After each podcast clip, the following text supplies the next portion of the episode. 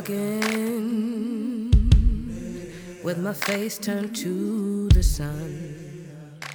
大家好，欢迎收听本期草迷瓜电台。又到了我们星期五的非物质草单了，我是深深野。大家好，我是乌丸丸。我是小鼠。那么今天呢，我们照例为大家送上一部电影、一部电视剧，还有一本书。那么废话不啰嗦，我们先来讲今天为大家推荐的电影。今天为大家推荐的这部电影呢，其实跟最近讨论的一个热点话题有关。我觉得这段时间其实如果说起来的话，基本上在时政新闻这一块，大家全球都在关注的一个热点事件，就是一一个叫做弗洛伊德的美国黑人，在五月二十二日被警察过度执法跪杀而引起的大规模的声援黑人的游行集会示威持续发酵，现在在全球成为了大家最为关注的热点。就是我们三个之前也在讨论有关这种白人至上的种族对立观念，它反映在普通人身上到底是什么样的？就是在他们的观念里，对黑人怀有的那种敌意到底到了什么样的地步？因为其实，在当下，大家就是在很多主流场合都可以看到黑人的身影，就黑人已经。在我们的视线范围内，不算是一个少数群体。他们甚至对很多领域是有绝对的统治力和领导力的。比如说，你看 NBA，你看美国的橄榄球，还有在美国的流行歌曲界，比如说大家就是耳熟能详的 Beyonce 啊、Kanye West 啊、Jay Z 啊，或 John Legend 等等，而且包括谭德赛，对吧？甚至包括美国的前任总统奥巴马也是黑人。但是为什么到了今天，就是我们已经觉得黑人解放应该是有了很大的发展的情况？下，他们在被执法的时候，还是会遭遇到如此不公平的对待。就好比说，我们觉得女性解放已经快一个世纪了，女性应该是已经真的顶了半边天了吧？但是最近大家也看到了，就是杨丽萍的抖音下面最火的评论是什么？是说她没有孩子真可怜。就是过了这么长时间，你发现这种观念竟然还是会得到最多的支持。所以我们三个就想说，能不能找到一部电影？在白人至上的那种世界观里面，他们对于黑人或者说少数族裔的观念到底是多么的根深蒂固、难以革除的？所以，我们今天为大家推荐的是一部叫做《美国 X 档案》的电影。这是一部在一九九八年发行的电影，由爱德华诺顿主演，时长大概是一百一十九分钟。这个故事呢是发生在美国洛杉矶，以里面男主人公，也就是爱德华诺顿的弟弟，呃，角色叫做 Daniel 的视角作为旁白来推进故事。爱德华诺顿饰演的角色叫做 Derek，他和 Daniel 是一对亲兄弟，他们的父亲是一个消防员，有一次在灭火的过程中被一个黑人毒贩杀害，所以导致 Derek 呢就把所有的这个怨恨。都发泄在黑人身上，并且从此走上了迷恋纳粹、种族歧视的种道路。首先，先说一下男主角的这个演员爱德华诺顿，他是美国好莱坞非常有影响力的一个男演员。他前几年还成为啊联合国的亲善大使。除了这部《美国 X 档案》以外呢，他还塑造了其他很多经典的角色，比如说面纱和拳击俱乐部，对，还有拳击俱乐部，然后还有鸟人。鸟人，对对。这部电影的导演跟大家稍微提一下，就是叫 Tony Kaye。他以前呢拍过一部电影叫《超脱》，我不知道你们有没有看过，是那个 Andrea Brody 主演的，拍的超好。对对对对对！如果大家有兴趣的话，可以把那部电影也找来看一下。其实看那部电影的海报就能感受到，就是这个导演是非常擅长运用，呃，镜头来挖掘人的内心世界和精神世界的。这部《美国 X 档案》呢，比那部《超脱》要早。导演是非常非常细致的去运用镜头语言。去展现那种白人至上的种族观念到底是什么样的？对的。他甚至其实有很多很多的桥段是男主角的那种独白，甚至是有点像演讲式的独白，而且是通过大量的这种连续性表演完成的。所以，爱德华诺顿也凭借这部电影获得了当年奥斯卡最佳男主角的提名。就是这部电影，他没有通过说展现那种黑人在美国社会特别不堪的境遇，还有白人作为社会主宰者那种高高在上的形象的，就是这种反差。他不是说通过这种反差来表现他们之间的那种对立，然后唤起你对黑人的这种同情。就事实上，在这部电影里面，他的主人公就是白人，也是社会底层，他跟他痛。恨的黑人在社会阶级上是没有任何话划分的。但是这并不影响，就是呃，Derek 这位白人男主人公所代表的那种极端人士，对他同阶层的人怀有的那种巨大的憎恨，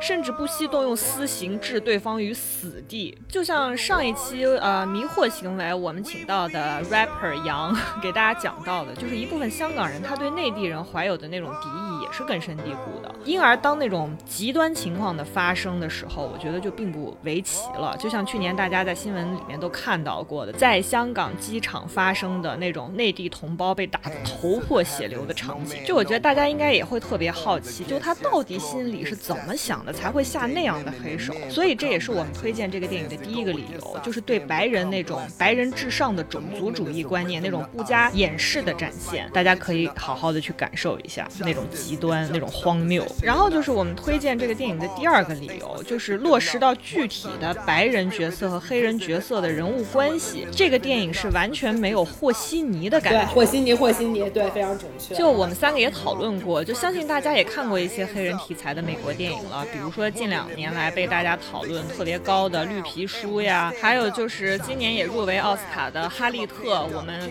在这个 BGM 里面有给大家播放它的主题曲《Stand Up》，还有前些年的，比如说像《相助》就是 Help，还有 Selma，还有被解放的江歌，还有年代更久远一点的像呆为呆喜小姐开车，就这些电影，不论是以什么样的故事来承载一部电影的，它的底色其实都是跟种族有关系的。就大家不要觉得那只是一段关于友谊、一段爱情的故事，它就是在讲种族对立。我们刚说的这几部电影，实际上他们在奥斯卡的认可程度甚至要高过美国《X 档案》的，但是我们并不在这里想要推荐给大家去看，尤其是在这样的社会环境和国际舆论环境下去看。为什么呢？就是这一类的电影，它有一个共同的特点，就是它在表现黑人在美国社会那种不堪的处境的同时，一定会设置一个到几个白人，就是出于特别善良的心或者人道主义，对黑人释放出那种巨大的善，意。可以帮助他们，对，然后就是不惜就是这个牺牲自己的很多利益啊，或者冒险冒生命危险来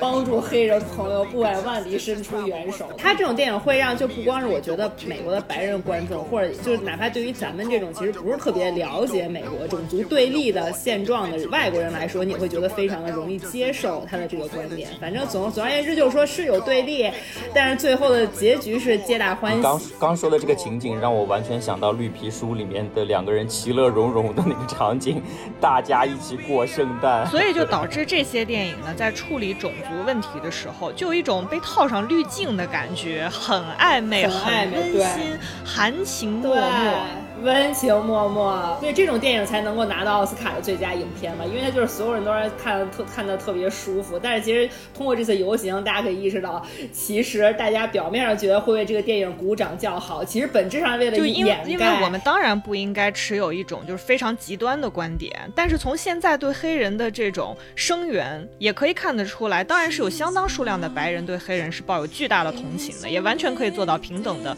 和他们相处。但是就是当这样的白人以极少数的个体出现在一部以种族为主题的电影里的时候，它最大的弊端是会转移掉你对黑人或者少数族群处境问题严重性的那种注意力，掩盖真正的现实。毕竟现实是极其残酷的嘛，一个黑人在街头会被警察莫名其妙的杀害，所以我觉得就是当你被一部电影充分的调动起那种对于少数族群，包括对于黑人的同情的时候，当你被一个故事唤起那种对少数族群受到不公待遇的那种愤怒的时候，我们刚说的这些电影，恰恰就在这个时候，把几个温情脉脉的白人嗯。咵一下就推到你眼前，就这这会让你不好意思，就至少是不敢彻底的站在黑人这边，嗯认同他们，甚至是声援他们。而且除此之外，在这些电影里面，就是我们刚说的这些黑人也要表现的就是额外善良，就他品质要特别的优秀，然后道德特高尚。所以当他受到不公的待遇的时候，好像他才格外的值得被同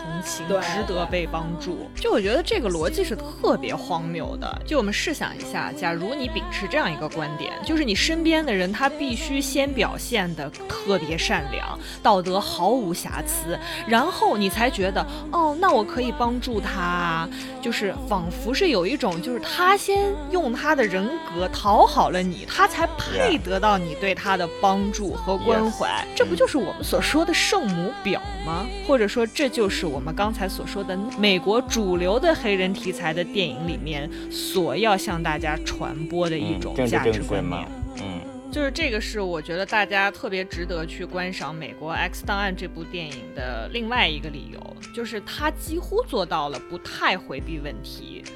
就美国治安的环境到底怎么样？就大家也有目有目共睹啦。就这些犯罪行为有没有黑人参与？当然有，但这是不是意味着你可以就借着种族的旗号仇视他们，甚至消灭他们？这和法西斯有什么区别呢？就是这个是这部电影讨论的真正的问题。所以说，就是这部电影在黑人题材或者说种族题材的电影里面显得相当的灰暗，也显得相当的残酷。就也正是如此，就这部电影它并没有得到任何奥斯卡的加持，对，因为它在价值取向方面其实是完全背离了真正的美国主流价值观的，就是那种暧昧的手电筒式的价值观，只照别人不照自己。嗯，但是。这并不妨碍它被 IMDB 网站选为电影史上最佳电影排名的第三十三名的电影，所以非常值得大家去看。好了，推荐完了这么一部啊沉重的电影呢，我们再为大家送上一部电视剧。那么我们今天为大家介绍的这部电视剧呢，就轻松很多了。好像也有点沉重。就怎么说呢？这么说吧，就是大家如果收听我们节目的小伙伴里面有看过《请回答》系列的，不管是一九九七、一九九四还是一九八八的话，那这就是你。的福利了，请回答系列的整个的制作团队几乎在没有换任何人的情况下，给大家又贡献了今年新的作品，也就是他们机智的系列，叫做《机智的医生生活》。我们为什么说它是机智的系列？因为前两年他们还贡献了一部非常精彩的电视剧，叫做《机智的牢房生活》。如果大家感兴趣的话，可以给我们留言，我们可以给大家在下一期或下下一期或者某一期的节目里安利一下那一部电视剧，非常的好看。然后。毕竟它受题材的影响，因为大家知道在医院里面嘛。那除了生就是死，生老病死，所以这也是为什么刚才小鼠说可能会有一点沉重的原因。医院的这些东西，你真的其实是还挺难面对的，因为我记得印象特别深刻，我之前看过一个就国内的一个那个纪录片叫《人间世》，对，那个就这部真的是血淋淋的医院的那些现实，你就会看得非常沉重。所以我现在那是纪录片嘛，虽然是纪录片，但是你既然反映医院的一些东西的话，肯定还是会有比较写实的部分嘛。就因为我前几天看到《人间世》出了一个那个抗议特别节目，是他们这个团队去武汉拍的全程，这个就是大家如果感兴趣可以看一下，我们到时候可以给大家看一下的。所以说，我们为什么要给大家推荐这部剧呢？它把所有沉重的问题、所有沉重的主题、所有我们觉得面对死亡，我们尤其是作为亲属遭受的那种就是撕心裂肺的痛楚，在这部剧里面被处理的非常的克制。可是它完全不会减弱那种感动你的力量。如果大家看过《请回答一九八八》的话，会知道那是一啊眼泪与大笑。齐飞的电视剧剧就是笑中带泪，泪中带笑。它是为什么呢？就是我们用一句比较俗的一种形容，叫哀而不伤。就是你看到它会让你感动落泪的地方，它并不是通过煽情来完成的，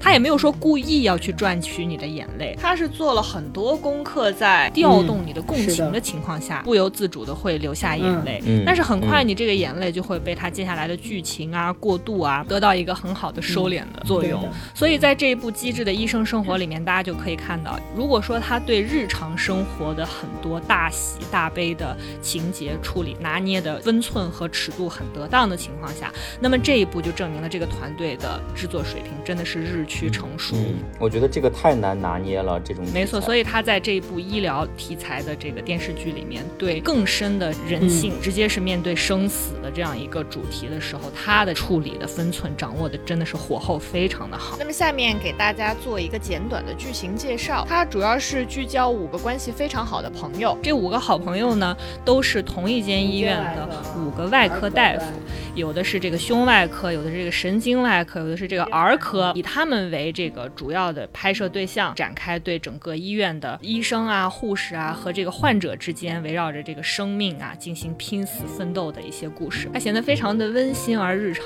尤其是如果大家看过《请回答》系列的话，会发现这个团队制作有一个非常明明确的一个取向，就是作品里面没有坏人。对我第一次想到这个问题。没错，哎，我跟你说，因为这这是我本人看剧的一个癖好，我特别喜欢看就是电视剧里没有坏人。I mean，就是如果他真的是谍战或者这种就是有那个非常激烈的正反方对峙的这个，对这种肯定是叫坏人了。那就对这种就是平时这种拉家常或者谈恋爱的戏，我就特别特别反感那种。因为在日常生活中，如果有一些坏人，因为他都是小小偷小摸的行为，对小坏的给你添堵。这些行为如果再牵扯到社交的关系啊、亲情的关系啊，他就特别考验你。我不希望回家看电视剧不停的被考验。没错，没错，真的是这种感觉。所以我想说的是，如果要是用一句话来推荐这部电视剧的话，就是你想要的理想的医患关系就都在这儿。对，或者说你想要的那种职场的关系，特别适合年轻点的朋友，就是特别适合在这个电电视剧里面找到你将来所希望自己成为的那个样子，在职场上，就是说你又专业，又有自己的坚持，之后有朋友可以随时支持你，又可以一起插科打诨，然后你上级领导呢，就是也是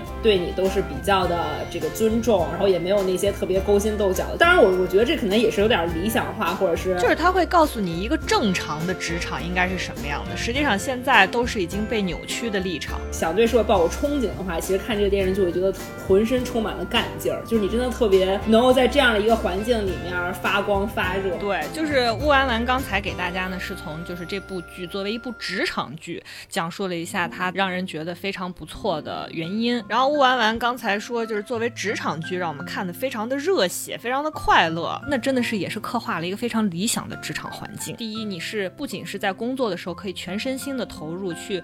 做一件事业，对，然后这个事业作用到对象，就比如说像患者身上的时候，对他来讲是充满意义的，对你来说也是充满意义。就我刚说的这五个人，因为他在这里面的人物设定是大概四十岁，所以大家都会遇到人生中一些非常复杂的问题。就是你到了这个岁数，你人生该遇到的问题基本也就开都开始了。但是呢，就是在这部剧里面没有说是像我们现在看到的加班加点儿，为了工作不惜牺牲什么，就什么情况都推到极端去。生活不是这样的，下班就是我自己，上班穿起白大褂，大家的专业精神是一致的。这是我觉得这个剧非常，当我们穿上白大褂，大家作为医生展现的就是医生的那一面。我不需要你拿着手术刀豁开病人肚子的时候，这个时候作为电视剧去通过这个场景去刻画你的性格，这个是我们国内的很多国产剧一个最大的弊端。你穿着白大褂也好，你穿着律师的衣服也好，当你站在职场上的时候，我们需要看到的是一个群像，就是这个职业的职人，这就是日本人所说的所谓的职人精神是什么样的。我不想要看到你张三啊脾气好，还是李四是个窝囊废，那些东西等到你脱了这些衣服回家，那是你去演武的展现的空间。这才是一个真实的人的形象，应该比较全面的。所以我觉得国内的一个职场剧一个特别大的问题就在于，就同样这帮人，同样的性格可以放到任何一个职业上，他既可以演医生，他又可以当律师，毫无灵魂可言。对，什么离婚律师、精英律师、急诊科大夫、外科风云、翻译官，然后翻译官、谈判官，这那五六，反正都是，就这群人全都能演。专业户，哎，真的就除上班就是跟同事和领导装逼，啊，还下属装逼；回家呢就是跟亲戚朋友装逼，这就是我们现在的都市剧的主要的表现内容。他们叫都市职场剧啊。对，这个里面还植入了一个内容，这个内容呢和一九八八都有一个相似的地方呢，就是它的音乐非常好。这五个主人公呢，他们从大学时候开始就是好朋友，而且五个人都非常的喜欢唱歌，非常喜欢音乐，所以他们在这个职场之外，他们自己组了一个乐队。这部剧一共是十二集，每集差不多是一个半小时这样子。上一集那个草单，我们给大家推荐的三百六十五逆转命运那一年，那个是二十二十四乘三十，这个是十二乘九十，大家自己算吧，我们也算不清了，就已经篇幅差不多。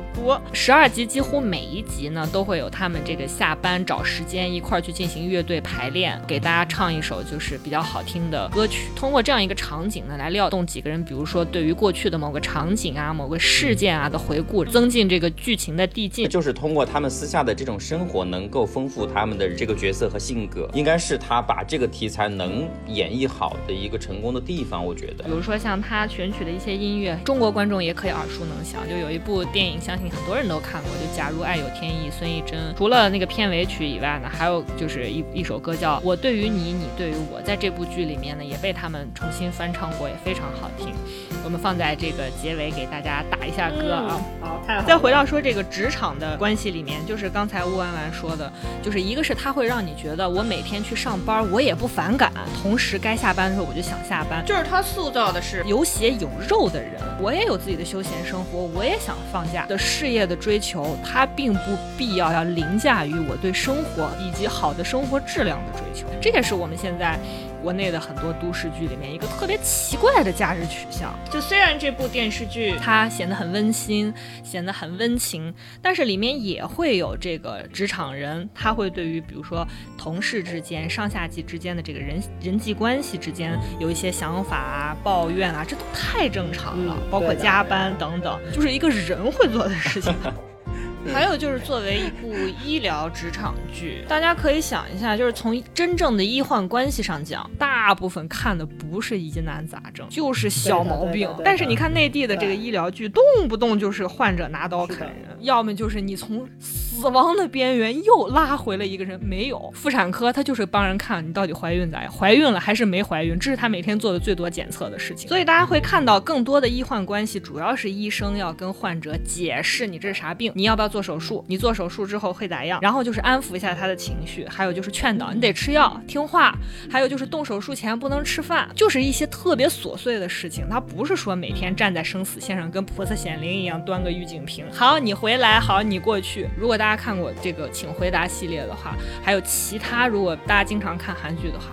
就是我觉得韩国人很厉害的，现在在于就是他们对美食的展现。韩国人没啥美食，可现在大家就觉得韩国到处都是美食，就每天吃不同的拉面吗？还是不同的泡菜？烤肉，烤牛肉，烤五花肉。烤鸡肉，烤鱿鱼，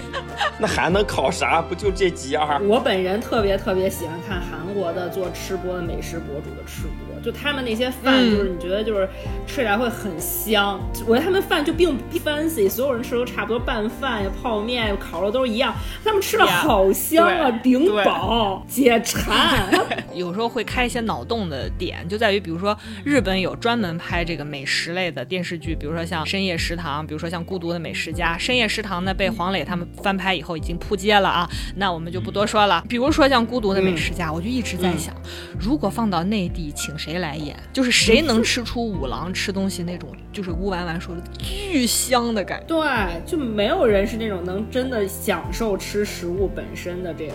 乐趣。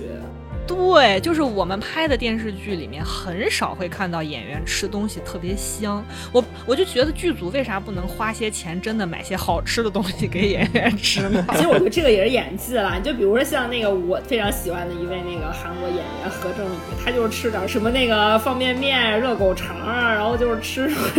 什么 冰箱里拿来的凉米饭，都吃的巨香，看着特饿。但是他那个香感就真的是饿，不是那个食物本身。我说，比如说像《请回答一九八八》里。面就是他们所有的小孩儿，包括大人，吃东西都巨香。所有演员那都是新人，星你全智贤一个大美女，吃东西香不香？就是也是特别香。然后比如说像这个机智的系列，之前的那个牢房生活，我就觉得人家在牢房吃的饭都比我们普通人生活吃的饭香。牢饭肯定香啊！你每天干那么多活儿，再不香都香了。就让我觉得我们普通在城市里面生活的人，宵夜还比不上牢房的饭吗？能致力于把这些其实看起来不相关的细节也打磨得很精致，来完善它整个剧的一个质感。就抛开演技不说，我想问问我们现在的都市题材的剧里面，大家看朋友之间聚会，请问一下大家，掰着指头算一下，你见过几顿火锅、串串和烧烤？但凡是职场人，下了个班儿都拿起刀叉吃西餐，高雅呀？咋的？觉得烧烤配不上你，鸡翅儿和腰子都配不上你呗？还是很简单的线性思维，就觉得你你这种职位就应该配这个东西。啥职位呀？你中午不都是五十块钱的外卖餐标吗？除了吃的以外，那包括演什么一些小北漂，刚大学毕业都住两百平米的房子，都是要样板间。就当时《欢乐颂》被人吐槽的地方。所以说，《欢乐颂》最大的 bug 就在于这四个人根本不可能住在一起。是。How come 他们能住对门呢？这真的。是个原始 bug。但是我有一个 warning，不要在吃饭的时候看，就会有比较写实的镜头吗？不是比较写实，是非常。OK。我在之前某一顿午餐直接参与了一场剖腹产的直播，刀拉到肚子上，开始撬开肚皮，抓出孩子，到最后缝针。还有一个呢，你没说另一个，你更震撼的，我要跟大家讲吗？讲一下了，你给大家一个 warning，不然大家就大家一看到那个有腿出现，就赶紧躲吧，就赶紧把筷子放下。在急诊室发生的一个工人被送来，这个工人长期在一个那个工厂，好像是一直处于冷冻情况下工作的这么一个环境，所以他的腿呢已经被冻死了，就是冻死，已经彻底坏死了。然后某一天他不小心把脚这个伸到了一个水池里面，导致他的腿解冻，把他送到医院来，发现他的腿上都是蛆，长满了蛆，这还是活蛆是吗？在那蠕动的那种？你以为他的 腿上是放了十斤软香散吗？是吗？蛆上的全死光了。然后乌完完还有一个八卦要跟大家分享一下，那个外外冷内热的大帅哥郑京浩是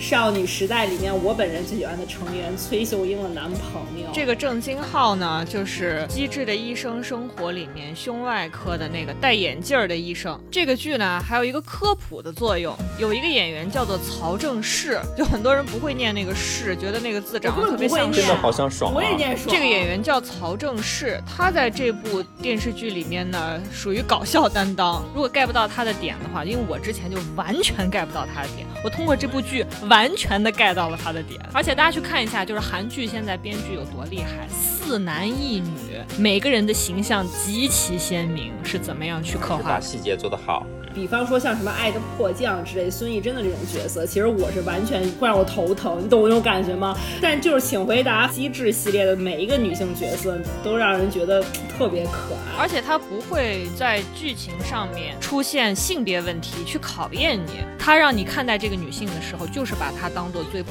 通的可爱的人去对待。就好比说，在这里面唯一的一个女性角色，她已经做到了教授这样级别的主治医生，然后她不会制造。很多的情节让你觉得哇，她作为一个女性能做到这样的职位太厉害了。为什么女性做到这个职位就很厉害？这和我们刚才在前面说美国 X 档案的问题是一样的，就是她不需要女性在这样一个题材里面，好像要比男性付出更多的努力，更加辛勤耕耘，更加的辛苦，所以她才配得到这样一个职位。这个这这个剧组真的是三观太正，喜欢看都市职场剧，喜欢看医疗题材的电视剧，或者是。非常喜欢《请回答》那个系列电视剧的小伙伴，这部剧千万不要错过《机智的医生生活》。好的，介绍完了电影和电视剧呢，我们今天再为大家推荐一本书。好死不死，我们今天为大家推荐的又是一本短篇小说集。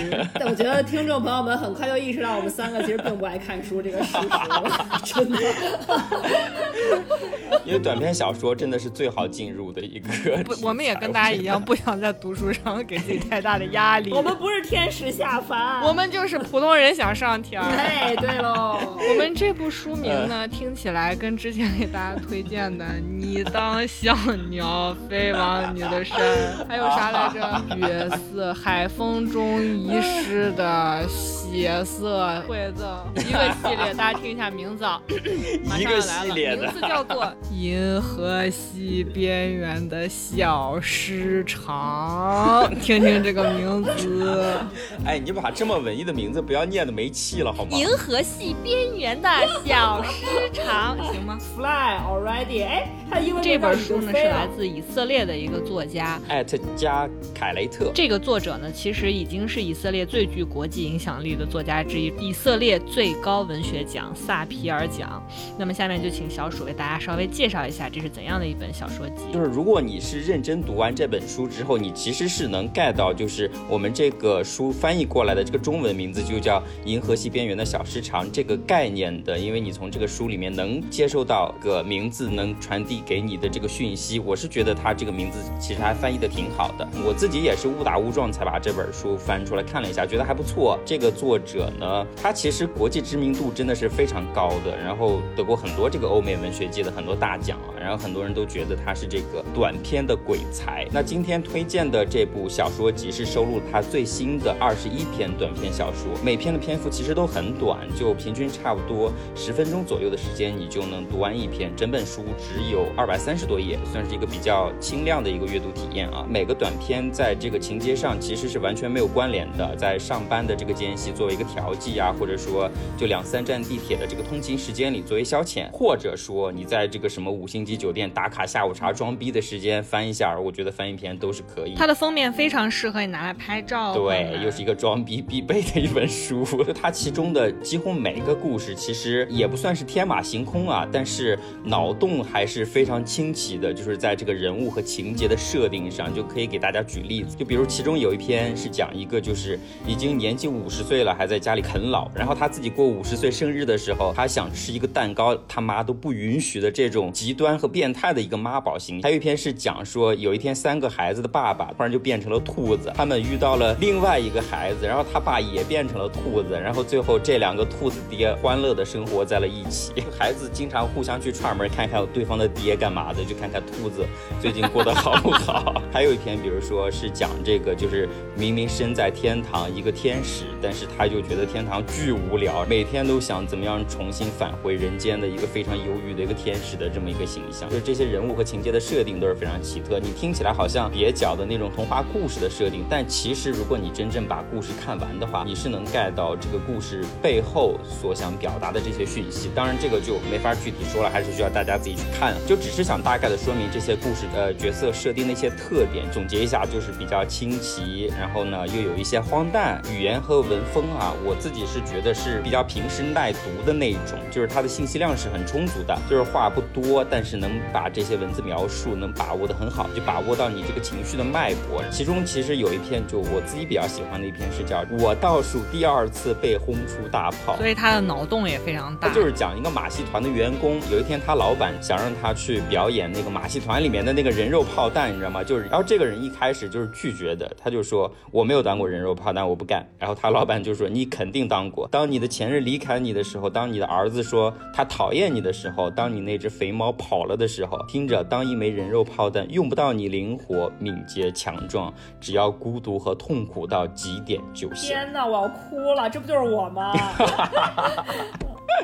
然后这个员工抗议，就说，就说我他妈可不孤独。然后这个时候老板就笑了，就问他说，那就那就不问有什么时候有人跟你上床了，就说上次有有人跟你微笑，已经是什么时候的事情了。冷不丁的戳你一下，你知道吗？而且他每篇的这个结尾就是是不走寻常路的。其实我自己最喜欢的是最后一篇，篇幅最长的一篇，名字叫做《恋上菠萝》。呃，落魄的中年的在幼儿园做男看护的这么一个形象，他每天唯一的乐趣。和消遣呢，就是在下班之后就跑到海边儿，就着那个落日，就孤零零的一个人吸大麻。就主人公猜一下，就是这个恋上菠萝到底什么东西？这个东西我刚刚有提到了，恋上菠萝是里面这个大麻的名字，就是这个主人公后面吸到了一个大麻，然后说这个大麻劲儿非常烈，然后如果你抽的够多的话，甚至能和一只菠萝坠入爱，就所以脑洞之大可见一斑。每一篇小说你说的这些名字都非常适合拿来跟大家聊天的时候冷不丁。的，就是当一下谈资装逼，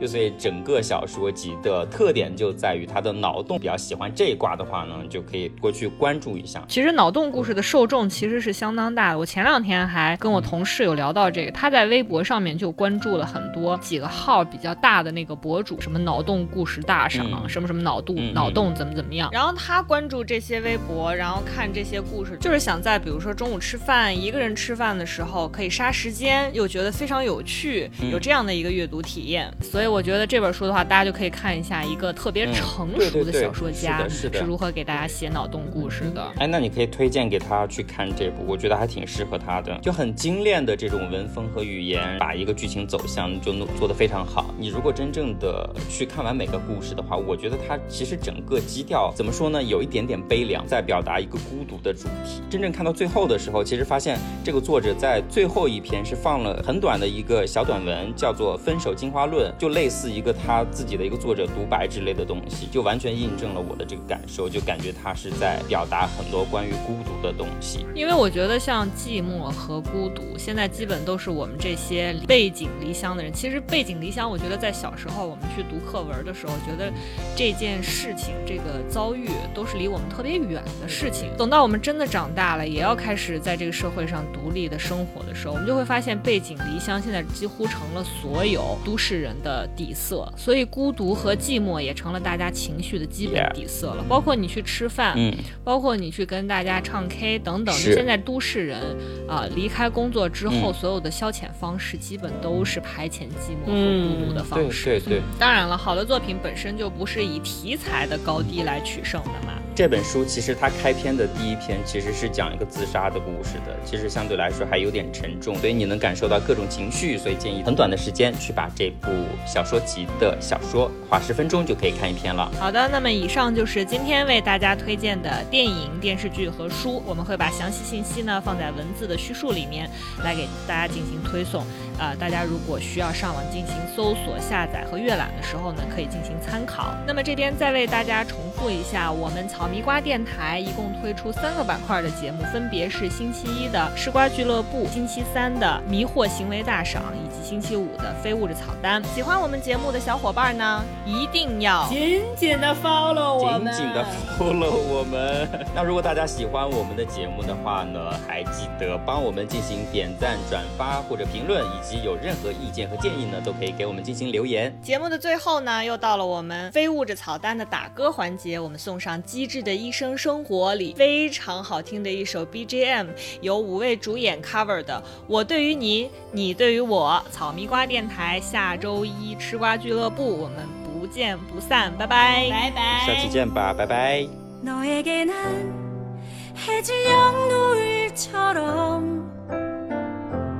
한편의 아름다운 추억이 되고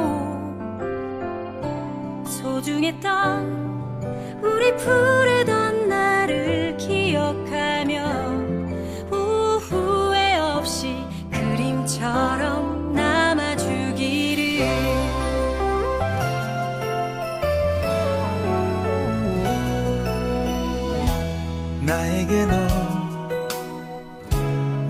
내 외롭던 지난 시간을 환하게 비춰주던 햇살이 되고 조그맣던 너의 하얀 손 위에 빛나는 보석처럼 영원의 약속이 되어 너에게 난 해질녘 노을